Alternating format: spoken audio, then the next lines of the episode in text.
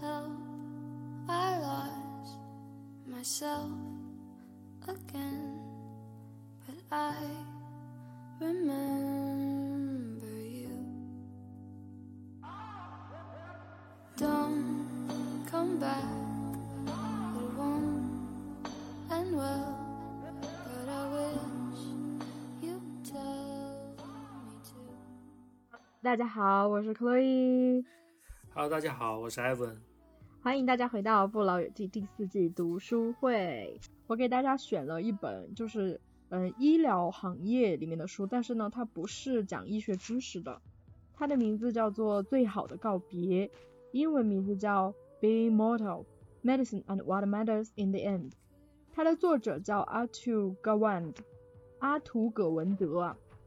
嗯，他的身份比较特殊，因为你听名字应该就可以猜出来，他其实、呃是少数族裔的，他是印度的二代移民。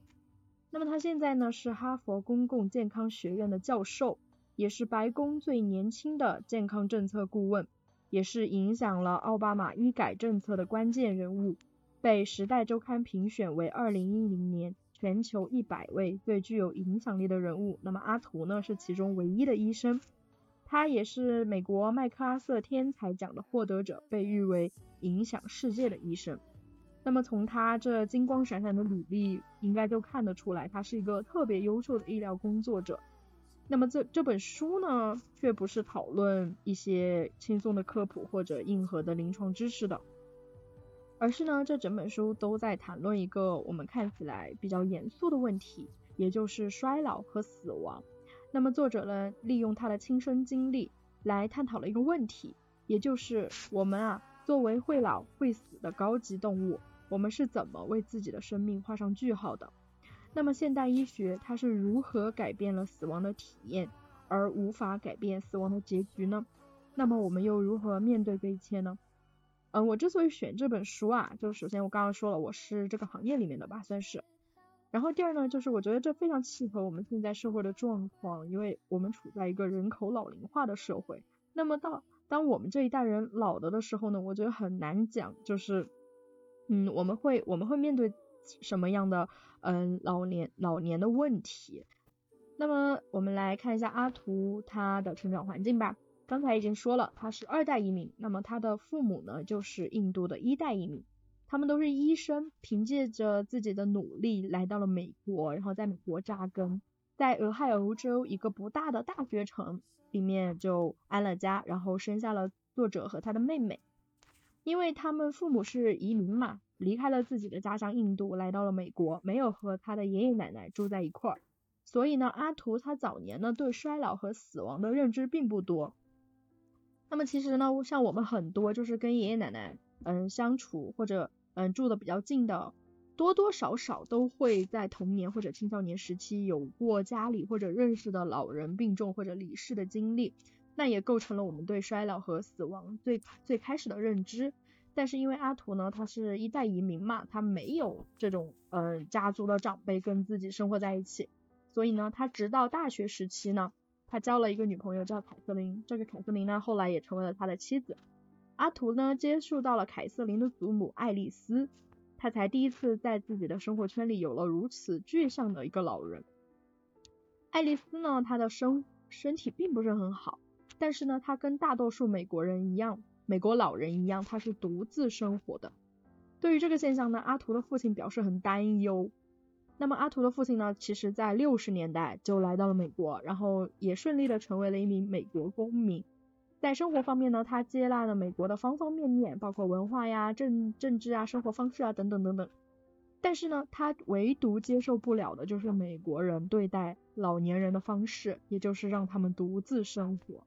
我觉得这一点来说，中国人和印度人真的很像。如果中国人哈。你让一个老年人，就是八九十岁的老年人，让他独自生活，那肯定他的子女是会被指责的。但是这在美国呢，好像很常见，因为美国人他会觉得专业的事就让给专业的人去做。那么与爱丽丝截然不同呢，就是阿图他自己的爷爷啊，还在印度，就是过着田园牧歌一样的老年生活。他嗯住在自己的房子，然后照料着这自己的花园，然后周围有自己。大量的儿子、女儿，然后孙子、孙女就被他们围绕着。他一直健康的活到了一百一十岁。但是在美国呢，像阿图爷爷这样的老人，他一定会被送进疗养院的，因为大家会嗯对他的身体安全表示担忧。那么为什么会在两种不同发展的社会里出现阿图爷爷和爱丽丝这两种情况呢？其实呢，是因为社会结构的变革，还有医疗的发展。因为其实像印度的话，我们可以理解为是一个稍微不是那么发达的社会。那么在这个社会里面呢，老年人他其实意味着很多东西。他可能是一个家族的长者，可能是一个嗯家里团聚的一个核心，他可能代表代表着一定的权利和权威。但是呢，你像在嗯比较发达的社会里，其实年轻人呢，他嗯不必再向老年人咨询人生经验了，因为你想知道什么，你可以用手机，你可以用互联网，可能你知道的比那些老年人还要多。那么年龄大呢，也不再是一种稀缺的资源。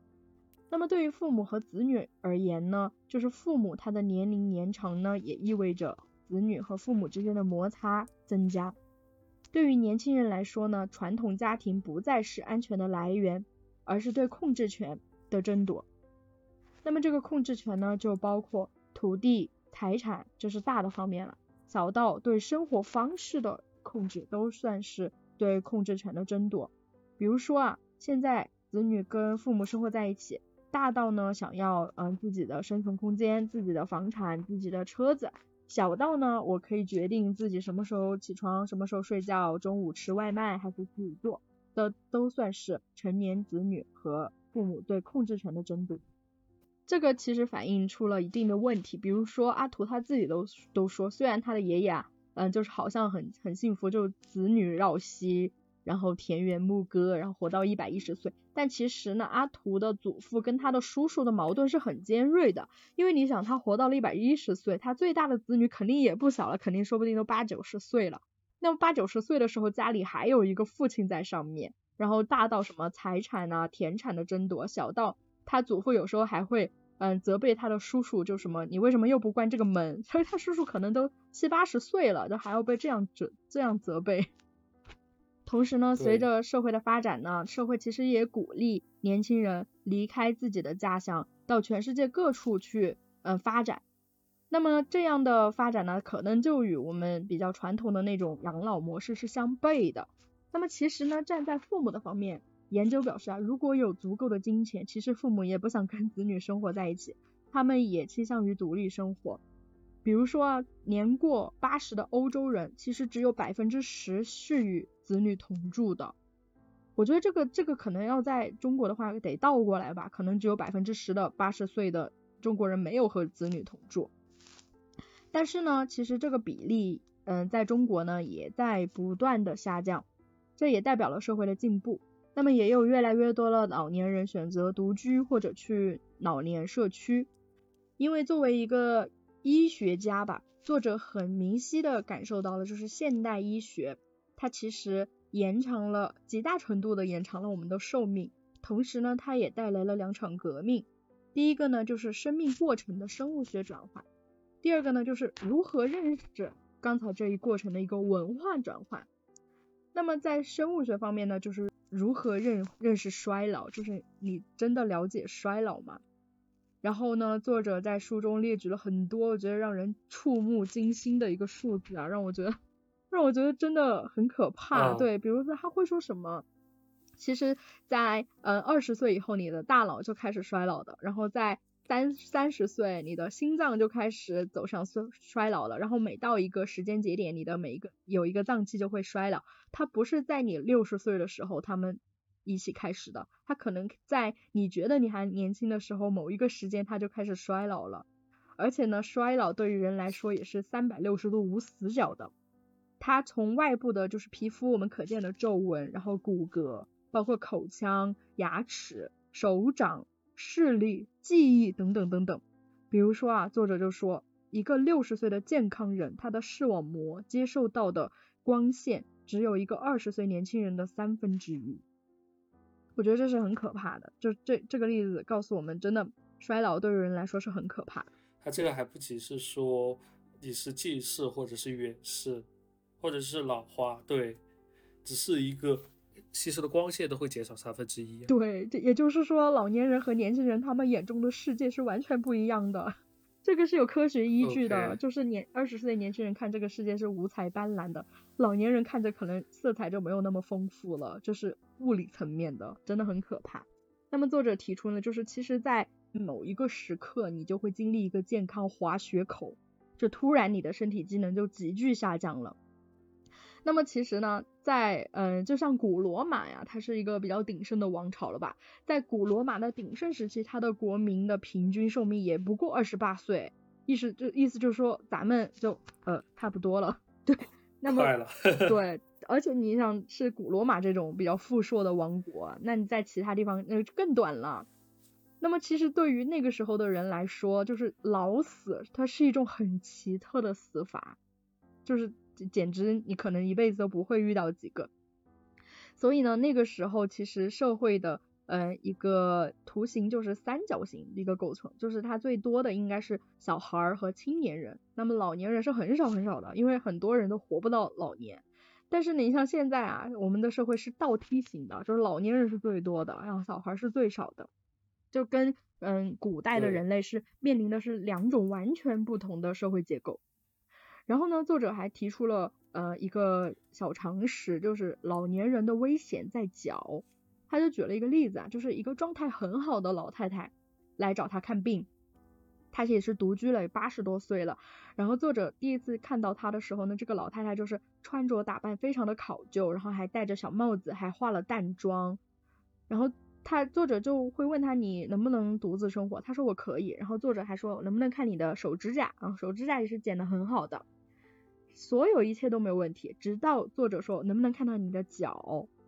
然后呢，这个老太太脱下自己的袜子，露出了自己的脚。她的秘密呢就在脚。首先呢，她的脚非常的干瘦，代表着她平衡能力很差。然后呢，脚上充满了老茧和疮疡，然后指甲也很久很久没有剪过了，这跟她的手是截然不同的。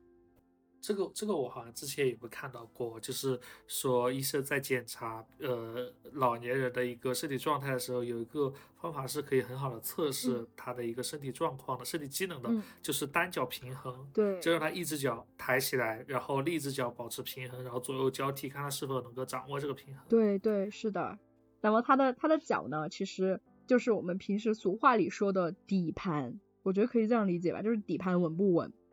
可以，嗯，那么这个老太太呢，她的脚的状态是很差的，代表她平衡能力差。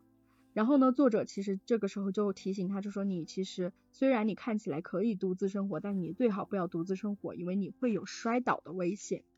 那么可能有的人就会说摔倒怕什么？但是其实呢，摔倒是老年人最危险的因素之一，也是老年人最大的死亡原因之一。就是大家如果家里有老年人的话，你就会知道，就是老年人真的很怕摔倒，摔倒可能会引起后面一系列的问题，甚甚至最后能引起一个老年人的死亡。对，所以大家也多爱护一下祖母的脚，对，因为我之前好像有看过，就是特别是上了像比如说八九十岁的老人，如果一旦骨折的话，他是很难做手术的，因为术后很难愈合嘛。但是如果不做手术，卧床卧床休息的话，就非常会引呃容易引发起什么褥疮啊之类的，然后身体机对能会进一步的恶化。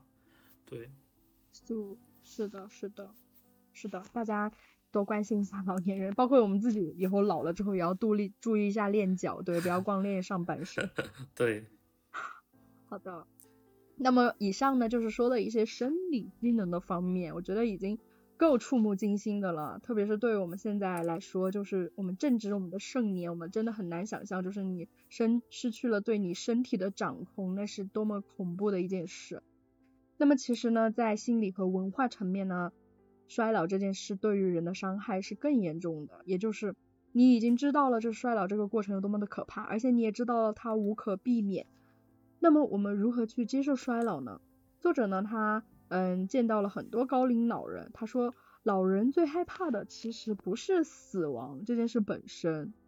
而是你在衰老的过程当中呢，逐渐的丧失听力，然后你记不住东西了，你失去了最好的朋友，然后你也失去了原有的生活状态，这种失能感或者失控感吧。那么一些人呢，他可以凭借着良好的生活方式，然后比如说自律啊、锻炼呀、等等，其实它是可以延长他对生命的控制权的，但是这种控制真的总有一天会丧失，不管你保养多么好，总有一天你也会丧失这些控制权。那么在这个时候呢，老年人他就要考虑自己的一个归属的问题。其实呢，在一些发达国家的一些专业机构呢，老年人他可以接受非常专业的护理，然后呢，在这个同时呢，也会解放他的家人，让他的家人其实可以嗯继续的过自己的生活。但是呢，我觉得这个是全球共通的吧，咱也别说什么中国人、美国人，所有的老年人他都有离家的恐惧。比如说阿图就继续来说回嗯凯瑟琳的祖母爱丽丝。那么爱丽丝呢，最开始呢，就是嗯因为她开车的时候就经常撞到别人的车，然后呢，她的子女就开始担忧，就是她到底还能不能驾驶汽车。爱丽丝对此你就非常的生气，说她当然可以驾驶汽车。但是有一次呢，他发现自己的汽车找不到了，然后后来呢，大家在离家很远的一个商场门口发现了爱丽丝的汽车，然后去调取监控之后，发现原来是爱丽丝她自己在没有意识的状态下把汽车开到了那里。那么这个就足以证明，其实爱丽丝的状态已经不能单独驾驶汽车了，所以呢，家人把她的车钥匙没收了。后来呢，爱丽丝又在家中跌倒，然后生活又不能自理了，家人又说想要把她送到疗养院去。这个时候，爱丽丝又经历了一次崩溃，因为这意味着她要离开自己的房子。那么，我觉得在这个故事当中呢，其实，嗯，车和房子它只是两个意象吧，其实它指代了很多东西。我觉得哈，车和房子它就代表着，分别代表着，车就代表着我们的自由意志，我们想去哪个地方；房子呢，就代表着我们自我的空间。那么，车和房子呢，其实代表着爱丽丝。他独立生活的能力和随时随地想去任何地方的一个权利吧。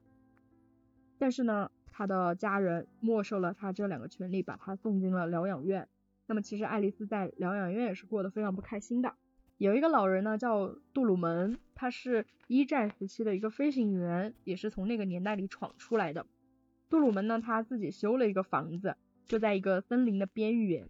然后呢，他的老婆也刚去世，他刚刚变成官夫。但是呢，这个森林呢，不久呢就突发山火了。在山火蔓延到杜鲁门房子区域很久之前，然后消防部门呢，大家都会劝他去搬离自己的住所。但是杜鲁门他非常的倔强，他说他死也不愿意离开自己的家。那么最后呢，劝了无果之后呢，他也是嗯葬身火海了。哦。作者就发现，为什么这些老年人他们不愿意离开自己的家，甚至像杜鲁门这种，他都失去了生命了，他都不愿意离开自己的自己的家。这种类似的恐惧呢，嗯，就是说老年人其实让他离开自己的房子，就这些房子可能是他亲手修建的，然后住了一辈子的房子。那么离开这个房子呢，其实也代表着他对这几十年营造的一个生活的放弃。同时呢，也失去了他对生活的控制。那么爱丽丝呢，她住进了疗养院，她没有危险发生了，她也不再摔倒，也二十四小时有人照顾了。但是同时呢，爱丽丝她也丧失了所有的隐私和控制力。比如说，她想去上个厕所，她也不能独自去，她得给护工说，然后在护工的陪护下才能去。然后吃什么饭呢，也不能自己决定了，就是疗养院给她制定的营养午餐。但是呢，这后面就体会出了一个问题，就是其实人啊对生活的要求不仅仅是安全，它其实还有很多心理层面的东西。对。所以呢，你会发现就什么疗养院的老年人开始发起反抗，但是呢，他们发起反抗的方式也不是一种暴力的方式啊，他们就是不合作，然后护工给他们说什么，他们假装没听到，然后让他们不要干什么，他们偏要去干，然后很叛逆，然后让让一个。患有肺病的老年人不准抽烟，然后他还是会在卫生间偷偷的抽。我觉得这个很有意思啊，就是老年人在他们这个阶段出现了，就是有点像青少年的那种感觉，就是叛逆期的那种感觉。因为可能青少年和老年人他们都属于呃不是那种完全有完全行为能力的社会人吧，所以呢，在这个时候呢，他们也选择了一样的方式对掌控权力的成年人。表示了一种反抗。那么对此呢，也有一个终极的问题，也就是当我们衰老、脆弱，也没有能力保护自己的时候，如何使生活存在价值呢？那么在入住疗养院两年之后呢，爱丽丝就过世了。那么在人老了的时候呢，他肯定是要寻求帮助的。刚才我们提到了疗养院呢，就是其中之一。那么其实美国的疗养院是非常专业的。我在看这本书的时候，我有一个感受就是美国真的很发达，就是他们的养老系统很发达。他们考虑的是，就是把父母送进疗养院之后，他们的生活不再有意义，他们过得不再开心了。但是我觉得对于很多人，现在的很多人来说，在中国，你把父母送进疗养院，你要担心的第一件事就是他会不会受到虐待。对，就是一个生生理层面上的不能被满足。我觉得这个社会差距还是挺大的。对，而且中国的高端养老院其实挺贵的，把他送到一般的养老院，就会担心他吃的是否安全，然后是否会受到虐虐待。如果送到高端一点的养老院的话，就担心自己能否负担得起。其实真的还蛮贵的。对，是的，是的。所以在这种情况下呢，嗯，老年人想要寻求帮助的话，他的首选都是子女。然后呢，作者提到了一个老人，他叫 Lou，他的女儿叫 Shelly。Lou 呢，他本来也是一直独自生活的，但是他已经九十多岁了，然后也是之前有中过风，所以女儿非常的不放心，就把他接过来一起生活。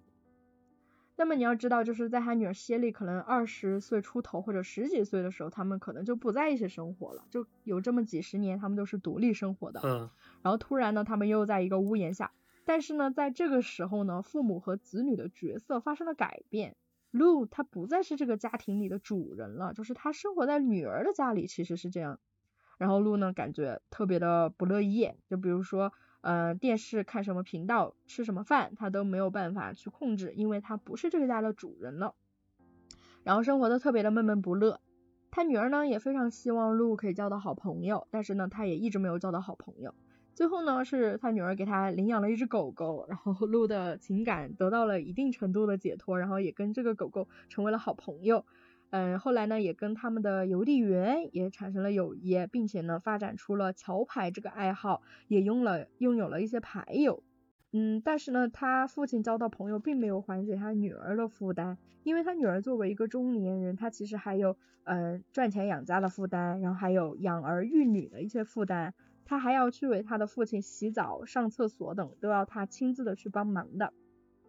同时呢，在家里洗澡、上厕所等等，对。他们如果要请一个保姆的话，对保姆的要求是非常的高的，然后工作压力也是很大的，所以没有办法呢，他女儿最后还是把鹿送进了疗养院。所以呢，这也是父母向子女求助的比较普遍的结局吧。就是子女他当然不会，就一般情况下都不会虐待父母，但是呢，子女和父母同住呢，嗯，会引发很多矛盾，因为他们可能几十年都没有住在一起了，然后他们会争夺这个家庭里的控制权。然后父母呢，他其实也不能适应，就是，呃，父母和子女的角色发生了改变。同时呢，因为子女他有自己的生活和生活压力，那么父母呢，在他家生活这个压力也会越来越大，越来越大，也就是我们平常说的“久病床前无孝子”。嗯。那么，难道在比如说寻求子女帮助和我们刚才说爱丽丝的疗养院这两种方式之间，他就没有一个？比较就是比较中立的嘛，就是两者之间介于两者之间的一种机构。那么这时候呢，阿图就给我们介绍了一个东西，叫生活辅助机构。它是一个叫做威尔逊的学者建立的。威尔逊呢，他有一个母亲，然后这个母亲呢，在中年的时候就中风了，然后威尔逊呢就目睹着自己的父亲，然后他自己的兄弟姐妹去照顾自己中风的母亲。然后放弃了自己的生活，他就感叹很多嘛。但是呢，他们又不愿意把母亲送到疗养院，因为他们觉得那太没有尊严了，而且要离开自己的家。所以呢，当威尔逊后面选择自己研究课题的时候，他母亲就说：“你为什么不来研究一下我们这种人的课题呢？”然后威尔逊就思考了很多，他就问他母亲，就说：“妈妈，你现在最想要的生活是什么样的？”他母亲说。嗯，我想要有人照顾我，但是我也想有我自己的一个生活。我要的并不多，可能就要一个房间，然后我一个喜欢坐的沙发，我喜欢看的电视，然后养一只我喜欢的狗狗。就大家可以看出，这些要求其实并不多，但是其实对于一个老年人或者衰老的人来说，这些都是很宝贵的。就像我们之之前提的马斯洛的一个需求的三角，就是呃人在最底层的时候，你是需要满足一些生理需求的，然后到生理需求满足了之后，你可能就需要一些安全感，然后最顶尖的呢就是你人生的意义。其实呢，对于嗯这些衰老或者老年人来说，人生的意义其实也是很重要的，大家不能因为他嗯生理机能出了问题就忽略这一点。对。那么同时呢，斯坦福有个学者叫卡斯滕森呢，他有一个理论，我觉得说的特别有道理，就是其实呢，人如何使用时间，就是你如何对待你的时间，取决于你还剩下多少时间。因为卡斯滕森呢，他发现就是很多的年轻人啊，他们也不知道自己想干嘛，然后漫无目的的，其实有一点浪费生命的感觉，什么都想试一试。但是呢，随着年龄的增增加，嗯，大大家的目光都会收缩，就是年龄越大越回归家庭，越注重于眼前的事。那么卡斯滕森呢，把他的这个理论呢命名为社会情绪选择理论。这个理论呢，在一些重大的社会事件里也得到了验证，比如说九幺幺啊，还有 SARS 爆发的时候，就是包括新冠啊，就是生命的脆弱性凸显的时候呢，人们的日常目标和动机会彻底的改变。那么这个。理论呢，其实告诉我们，垂死之人呐，他仍然对友情、亲情和舒适环境有着需求。然而呢，威尔逊他这个辅助生活机构呢，他也没有能达成想象中的效果。嗯，Shirley 把他的父亲路送进了这个辅助生活机构之后呢，他仍然闷闷不乐的。威尔逊解释呢。这是因为这种机构不是为老年人建立的，这其实是为他们子女建立的，嗯，就是为了让他们子女可以把父母送进去，然后他让他们良心好受一点，就是他能保证安全，但是没有他们所关心的内容，就是这样子。这么说来的话，我觉得我们国家有一个社会呃社区养老机构，我不知道柯伟老师听说过没有？嗯嗯，好像是小区或者是当地的某个社区或者街道办，他就会。组织一个呃，可能是类似于的养老院吧，就是呃，达到呃老年人如果去他那里，就白天去他那里吃饭玩耍都是会非常方便，但是呃晚上还能够回到自己的家，然后跟自己的子女见面，同时减轻了呃子女的压力，然后同时也给老年人提提供了一个街道养老的一个场所，然后提供一些基础的一个服务。这么一说的话，我觉得其实是。跟呃生活辅助机构其实是有点像的，对对，其实其实是有点像的，就是类似于一一种半自主的吧，就是不是强制他们全部要住进去二十四小时的那种，对，而是让他们在保留自己生活的同时，尽可能的为他们提供帮助，对。对，但是我像刚刚安子老师说的那种，我觉得也是针对身体比较健康的老年人才行。如果他有严重的基础病，而且需要专业的照护的话，可能还是不是很足够的。对，嗯，对，对。那么同时呢，有一个医生，他叫 Thomas，他也发现了，就是为什么疗养院的老年人不开心，因为他说疗养院有三大瘟疫，也就是厌倦、孤独和无助。那么对于如何解除？这三大瘟疫呢，托马斯他也做了一个实验，他的结论就是，其实引入一些生命可以让这些不良的情绪消失。所以呢，托马斯在一家疗养院呢，他开始把一些假的植物换成了一些真的植物，然后引入了一些小动物，然后一些嗯家禽啊、牛啊、羊啊这些就变成一个动物农场，包括员工的孩子，然后托马斯会给那些员工说，你们。孩子如果放学了，你们就让他们过来在这儿玩耍、做作业都可以。员工就会说，那不会吵到老年人吗？托马斯说不会，这对他们是一个帮助。结果呢，嗯，引入了这些动物啊，然后小朋友在那里，嗯，游戏嬉戏，然后鸟又在天上飞，然后狗又追着谁乱跑，老年人他们的肚子都笑痛了。其实呢，这些生命就是对于他们来说，嗯，也是非常有意义的。因为针对厌倦呢，生物呢它会体现出一些自发性；针对孤独感呢，生物可以提供一些陪伴；针对无助感呢，生物会提供照顾其他生命的机会，也提供一些意义感。我觉得这对我们的启发也是很多的。就是为什么说啊房子里要常有一些植物，也为什么说宠物其实能给人提供很多陪伴。嗯，因为首先呢，它可以嗯为你提供一些无声的陪伴嘛。然后呢，你在照顾它的同时，其实你也体现出了你生活的意义。对，其实这么一说的话，我觉得可以把那个什么幼儿园和养老院就挨着，对，一楼是幼儿园，楼上是养老院这样子。对，真的可以，就是你不要觉得老年人需要安静，其实老年人很喜欢就是看着小孩的，就因为他们的生命就是已经是夕阳了，然后看着朝阳缓缓升起，可能会给他们的生活带来意义。这也是为什么就是很多老年人在退休之后最大的工作就是催生，就是催自己的孩子生孩子，因为其实在一个家庭里有如果有一个新生命的诞生，我觉得可以一定程度上缓解他们对衰老的这种焦虑和恐惧。而且老年人的时呃白时间很多，他们睡眠本来就会比较少一点，就不会担心他们有事做会帮他们忙着。其实给他们提供一些事情做，可以给他们提供，就像科威老师刚刚讲的一些意义感和一些陪伴。一些意义感。对，就比如说他退休了之后，他突然不知道自己在社会上是什么位置了，然后突然呢，他有了一个孙子，他就开始变成爷爷奶奶了，就是重新给他定义了一个社会身份。这对对老年人来说哈，可能是他们人生的第二春吧，对，也是一个新鲜感，对，一个新的身份，是的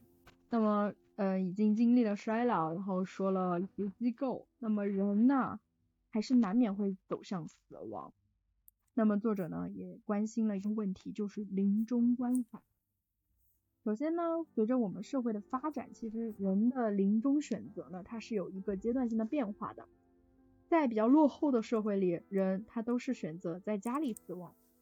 然后呢，随着医疗技术的发展，人越来越多的在医院里死亡，因为嗯，大家会在死前呢对他进行一个抢救。那么当社会发达到了一定阶段，人呢又逐渐的回归了家里，他又希望可以在家里死亡。那么对于美国来说呢，现在逐渐已经进步到了第三个阶段。那么作者说呢，在这个阶段，其实医生的作用就体现出来了，因为虽然嗯人会有衰老和各种问题，但是在老年时期呢，医生也并不是起到决定性作用的，主要还是子女或者疗养院这样的角色。那么在临终的时候呢，医生的角色这个分量是很重的，那么也要求医患之间呢，需要在人的必死性方面谋求一个共识。那么阿图呢，举了自己作者自己父亲这个例子，他父亲身体一直很好嘛，然后自己又是医生，然后生活水平又很高，又喜欢打网球，生活非常的多姿多彩。直到他七十岁的时候呢，大家都没有觉得他身身体有什么问题。但是有一天早上呢，他起来他就发现自己的手有点麻，这只是一个小问题啊，大家也没有很在意。然后他就去医院拍了一个片子，发现他脊髓里长了一个瘤子，就是这个瘤子呢，让阿图的全家的生活发生了巨变。大家开始担心，就是这个治疗之路怎么走，父亲以后的生活怎么办？他们遇到了两个医生，那么这两个医生呢，对同为做同为医生的阿图呢启发很多，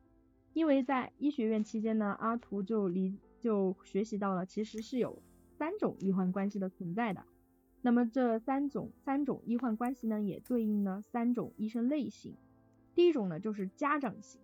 这个家长型的做家长型的医生呢，他是权威的，就是有一种祭祀祭司那种感觉的。也是比较传统的，就是他会告诉你吃什么药，然后多久吃，然后你必须听我的那种。那么第二种呢，就是咨询型的医生，他会把目前掌握的所有信息告诉患者，然后让患者自己的裁决，他不带立场。第三种呢，就是解释型的医生，那么医生的角色呢，是帮助患者搞清楚他们想要什么。那么咨询型和解释型的不同呢，就是咨询型的医生呢，他只传达冰冷的信息，但是呢，其实患者往往更关心信息背后的意义。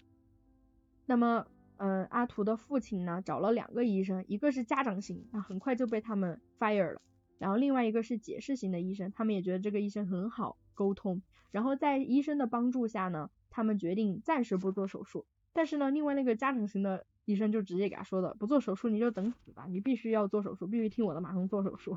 嗯，但是呢，解释型的医生呢，就开始嗯去了解他父亲的想法，然后才发现他父亲担忧的是手术之后嗯恢复不了啊之类的，或者说他觉得自己现在的情况还可以，所以呢，他们决定暂时不做手术。然后借以上两个例子呢，嗯，作者就开始提出了一个理论，就是理解人生命的有限性是一份礼物，也就是刚才嗯那个学者提出来的那个理论，就是当你知道你自己生命可能余余额不多的时候，其实你呃会开始真正的生活，就像阿图的父亲也是，他开始了一些冒险，他开始做之前不会做的事，然后他的事业开始迸发了第二春。虽然呢情况还在慢慢的恶化，他也。不能做手术了，但是呢，他父亲还在社区里积极的选举，并且呢，嗯，因为他父亲这个手麻的问题没有解决，他也没有办法做手术，没有办法当医生了。但是呢，他因为在社区里选举呢，他获得了新的身份，他的签名呢也从葛文德医生变成了葛文德地区总监。阿图说，他的父亲不是试图紧紧抓住他丢失了已经坚持一生的身份，而是决定重新定义他。但是呢，嗯，阿图的父亲感觉自己的病情已经不能被控制了，他感觉自己要瘫痪了。当他对自己要瘫痪的恐惧大于了死亡的时候，他决定要手术了。那么手术呢，很很幸运的，嗯，顺利结束了。但是很不幸的，阿图的父亲又确诊了新型细胞瘤。对于这个疾病呢，他开始了放疗。放疗呢，就代表着体重下降，体质变差。但是呢，肿瘤还是没有变小。这一次呢，在考量之后，他们没有选择手术。有一天呢，他父亲在家里的厕所阵发性瘫痪，把家人给吓坏了。阿图呢，他决定跟他父亲谈一谈善终服务这件事情。我真的觉得这个在我们的文化语境下，真的真的很难去。想象就怎么跟你父母进行这样一段对话，因为在我们的文化当中，就是这是一种很忌讳的、很不吉利的，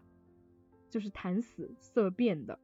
呃，对，我不知道是那种文化的视频事情，还是说是影视剧的这种呃影响啊，就是感觉跟家长去谈论山东这个事情的时候，一方面就是说呃呃不吉利嘛，另一种就是说呃有一些。被害妄想症的家长，或者是这种抓马剧已经看太多了，他就会觉得你在觊觎他的财产，这个样子，然后就是很难有那种很平静的那种案例啊，或者这种事件能够被传导出来，让我们能看到是否真正的在社会上存在这一些家长，就是能够平静的去谈论他们死亡的事情。嗯，是的，是的，真的真的很难，因为我觉得我们国家的死亡教育约等于零。但是，嗯，但是我觉得善终服务就真的是一个很很不错的一个社会的一个服务吧，因为就是像阿土父亲这种，他已经在接受化疗了，然后其实就是肉眼可见的他的生命已经在倒计时了。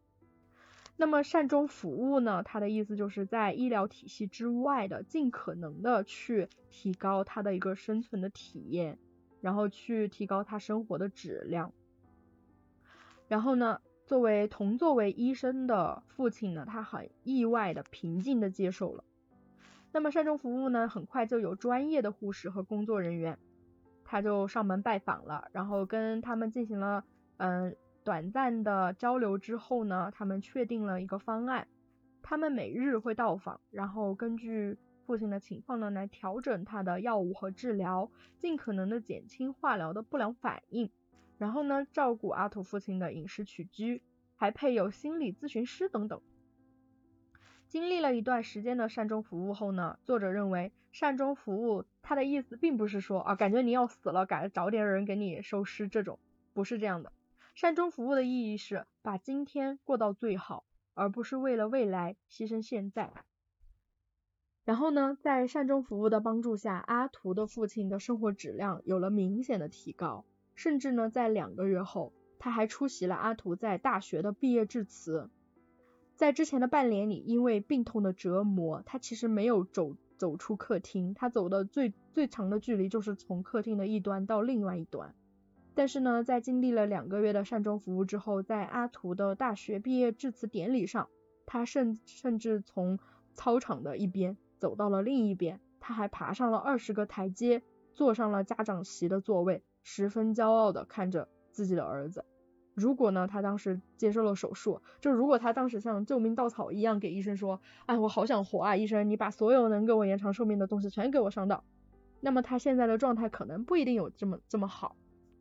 对，可能只是延长了寿命，但是没有延长，没有提升生活的质量。对，是的，是的，是这样的。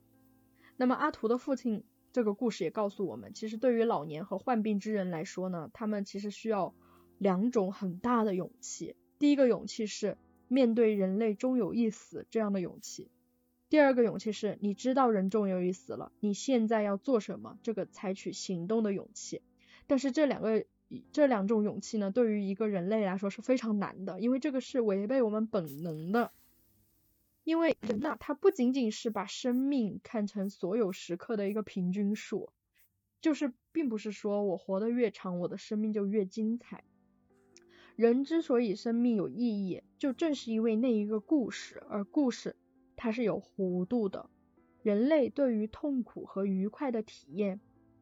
有着强烈的偏好，而正是这些嗯色彩非常浓厚的一些片段、一些故事、一些经历，它构成了我们的一生。那么在这种维度下呢，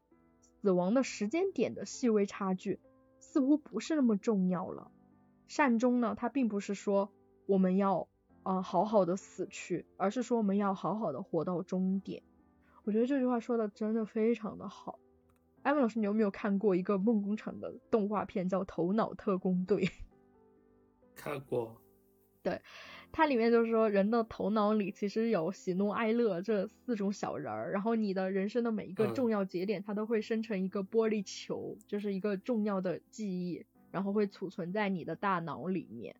我觉得这也有异曲同工吧，就是你的人生其实是有无数个回忆和故事拼凑在一起的。就像我们现在回忆我们之前的二十多年的人生，你可能记不到就是每天的稀松平常的吃什么东西，怎么睡觉的，但是你一定记得你人生中很重要的一些时刻，当你取得学位，当你过生日，当你和你爱的人在一起，这种闪闪发光的时刻，这才是对于人来说最重要的。其实我在一定程度上其实不是很赞同这个事情，哎为什么？就是说什么是重要的，什么是不重要的。因为刚刚说的，呃，对于人们来，呃，你刚刚说的这些闪闪发光的片段，对于人们来说有的重要意义。这个人们一方面是指，可能就是指他本人，嗯另一方面就是指他身边的人。但是再拉，呃，那个那个那个维度再拉大一点的话，其实对于大部分人来说，其实这个是没有什么意义的。所以我就觉得，要要自己过得快乐就可以了，就是从他自己的角度来看，就不要再这人之将死，就不要再寻求什么意义了，然后就要自己觉得，就自己对自己来说，这一生是快乐的，是美好的，是充足的，是满足的就可以了。然后在人之将死的时候，就不要再追求什么意义了。我我为什么这么说？因为最最近就是真的觉得，如果生活中要去追求意义感这个事情，就是会丧失非常多的动力，因为很多事情就是确实没有意义的。对你说的也没错啦，但是我其实觉得我们说的其实是一个意，对，其实我们的内核是一个意，嗯嗯，就是按照嗯自己的想法去做就好了，并没有一个标准的答案，对。那么，其实人的垂死的那个时刻啊，嗯，它其实没有我们想象中的就是完全的悲剧色彩的，它其实对于一个人来说是很珍贵的，对于人们来说呢也有重要的意义。他们希望按照自己的主张来结束自己的故事。其实呢，这一点对于逝者和活着的人来说都有重要的意义。但是其实呢，作者也提到，在现代的医学领域啊，这些人包括医务工作者和家人，他们在人们生命终点的时候给他们造成的伤害是很大的，而且他们对此并无察觉。觉得这个说的真的真的很对。嗯那么又回到作者父亲的这个例子，他继续在善终服务的支持下呢，继续他自己的生活。虽然呢，他每天要吃大量的止痛药，他也需要进行灌肠，但是呢，他还是在坚持坚持自己的生活。他在进行一些社交活动，他甚至在自己的家乡印度建立了一所大学。他每天都会跟自己的妻子一起看电影，他甚至呢就等着作者的妹妹带回了男朋友，然后看着妹妹结婚，他觉得非常的开心。每一天他都会发现一些值得为之而活的时刻，但是呢，他的状态也越来越差，用的药也越来越多，他越来越呃脑袋糊涂了，作者呢也会是在深夜突然收到父亲发来的乱码的邮件。阿图感觉到父亲的世界在缓缓的合上。有一天早上呢，阿图的母亲打电话来，非常的紧急的告诉他说说父亲没有醒过来。虽然呢他的生命体征没有消失啊，就是他还活着，但是呢也很微弱了。阿图呢想起了他父亲的遗志，说不要抢救，不要插管，不要 ICU，我就要静静的在家里，在你们的围绕中离开。但是呢，阿图的母亲和妹妹不能接受这个决定，所以呢，他们还是把阿图的父亲送到了医院。然后呢，他们还是嗯到了医院呢，他们没有让医生进行进一步的抢救措施。奇迹般的呢，他父亲在不久后就醒了过来。但是呢，他对在医院醒来这件事并不开心。病痛的折磨和不清醒让父亲变得暴怒和愤怒。即使呢，他们很细心的照顾他，然后阿图的母亲就感到很委屈，她流着泪啊，问自己的丈夫说：“你不想跟我们待在一块儿吗？你不想多活一点时间陪陪我们吗？”他父亲说：“我不想经历这些。”四天之后呢，他父亲就离开了人世。在生命的最后的时刻呢，他其实也拒绝了一些医院的急救措施，他要求吃一些童年的美食，就是他之前在印度吃过的东西。然后呢，翻看着孙子孙女的照片，平静的离开了这个世界。那么阿图的父亲呢，对他有一个要求，就是在他死后呢，是想要把他的骨灰撒到三个地点。第一个地点呢，就是俄亥俄，也就是他跟他妻子打拼立足的地方。第二个地点呢，就是他出生的那个小村庄。第三个地点呢，就是印度的恒河。虽然呢，作者他不是信印度教，就是他说作为一个在美国成长的呃新一代的移民，然后又接受了高等教育，真的很难去信印度教啊。然后他会很幽默的说，就是要进去恒河之前，他还吃了大量的抗生素，但是最后还是感染了一个什么东西。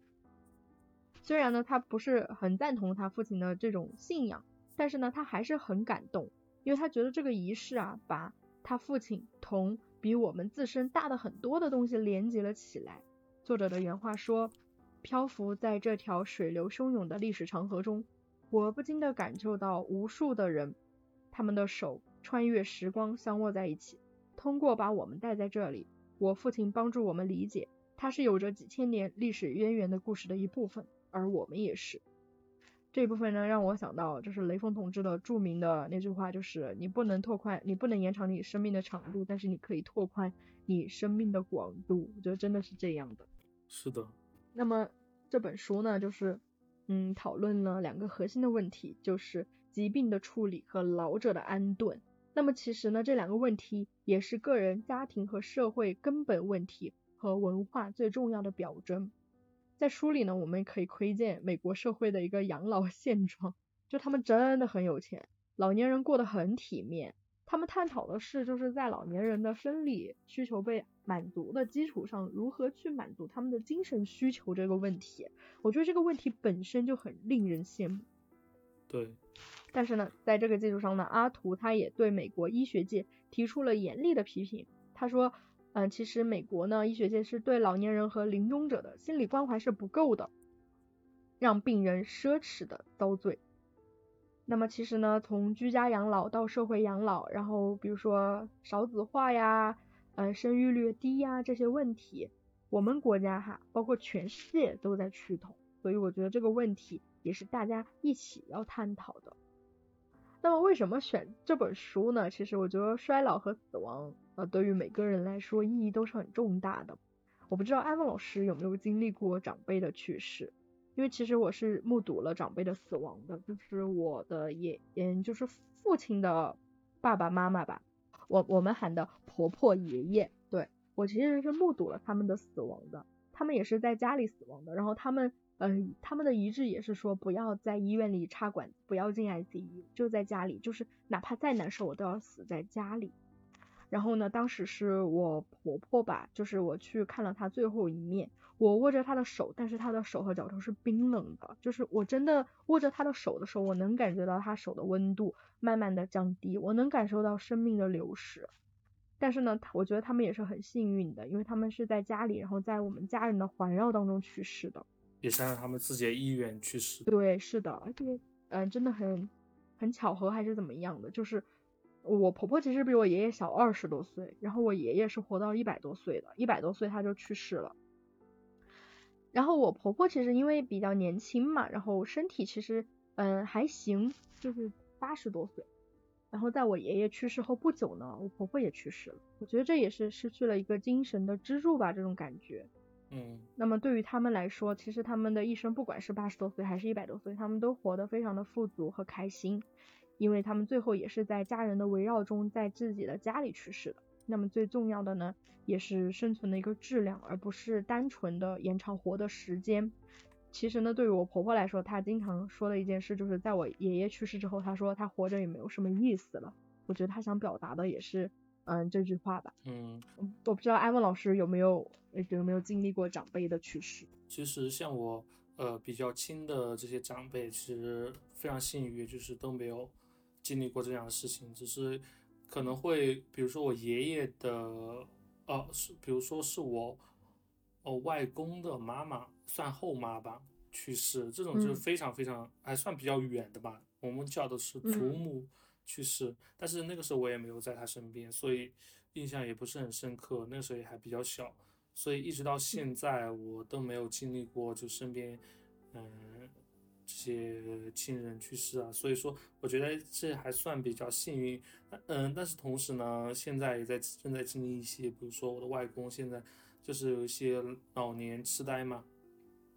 对吧？阿阿阿阿兹海默症，然后现在呢也是跟克洛伊老师刚刚文中提到的情况会比较相像。啊，现在是也是住在养老院里面，因为像阿兹海默症这种，其实需要全天候的一个陪护，非常消耗子女的精力，而且他子女都是有自己的工作也都要做，然后有自己的家庭要照顾，就是非常的不方便。然后现在是住在养老院，然后大家就是每周会去看望他一次，看望他一天吧。对，嗯。大概就是这么一个情况，所以有的时候其实这种情况让人看起来是很绝望的，就是这个东西只能越来越恶化，它不可能就是对。在现有合法可获得的药品的基础上是很难扭转的。啊，即使是有一些比较先进的研究的话，它也只是说在某个阶段它就帮你终止掉。啊，这些是有一些先进的研究有提出这样的理论，但是在我国一些合法的途径还是很难拿到这样的治疗方法的。